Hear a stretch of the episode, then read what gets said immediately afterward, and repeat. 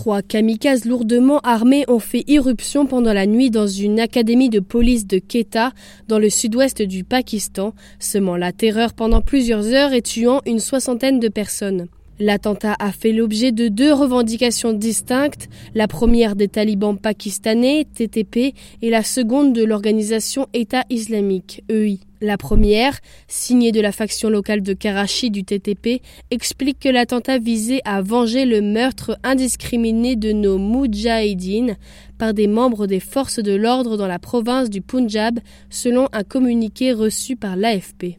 L'EI a pour sa part affirmé via son agence de propagande AMAC que l'attaque avait été menée par trois kamikazes de l'État islamique. Les hôpitaux locaux ont indiqué avoir reçu 61 corps, dont 7 sont pour le moment non identifiés. On ignorait dans l'immédiat si les assaillants en faisaient partie.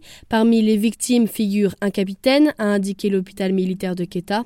La plupart des autres sont des jeunes recrues de l'académie. Quelques 118 personnes sont également blessées. Selon l'armée, les assaillants ont pénétré avant minuit dans le collège de police situé à une vingtaine de kilomètres à l'est de Quetta, capitale de la province du Baloutchistan. Locaux abritaient des centaines de recrues de la police, dont beaucoup ont fui, terrifiés, pendant l'assaut. Il était environ 22h30, nous étions assis en train de jouer aux cartes, nous avons soudainement entendu des tirs et nous nous sommes cachés sous les lits. Les tirs étaient intenses et nous ne savions pas quoi faire, a raconté à l'AFP Arslan, une recrue blessée soignée à l'hôpital.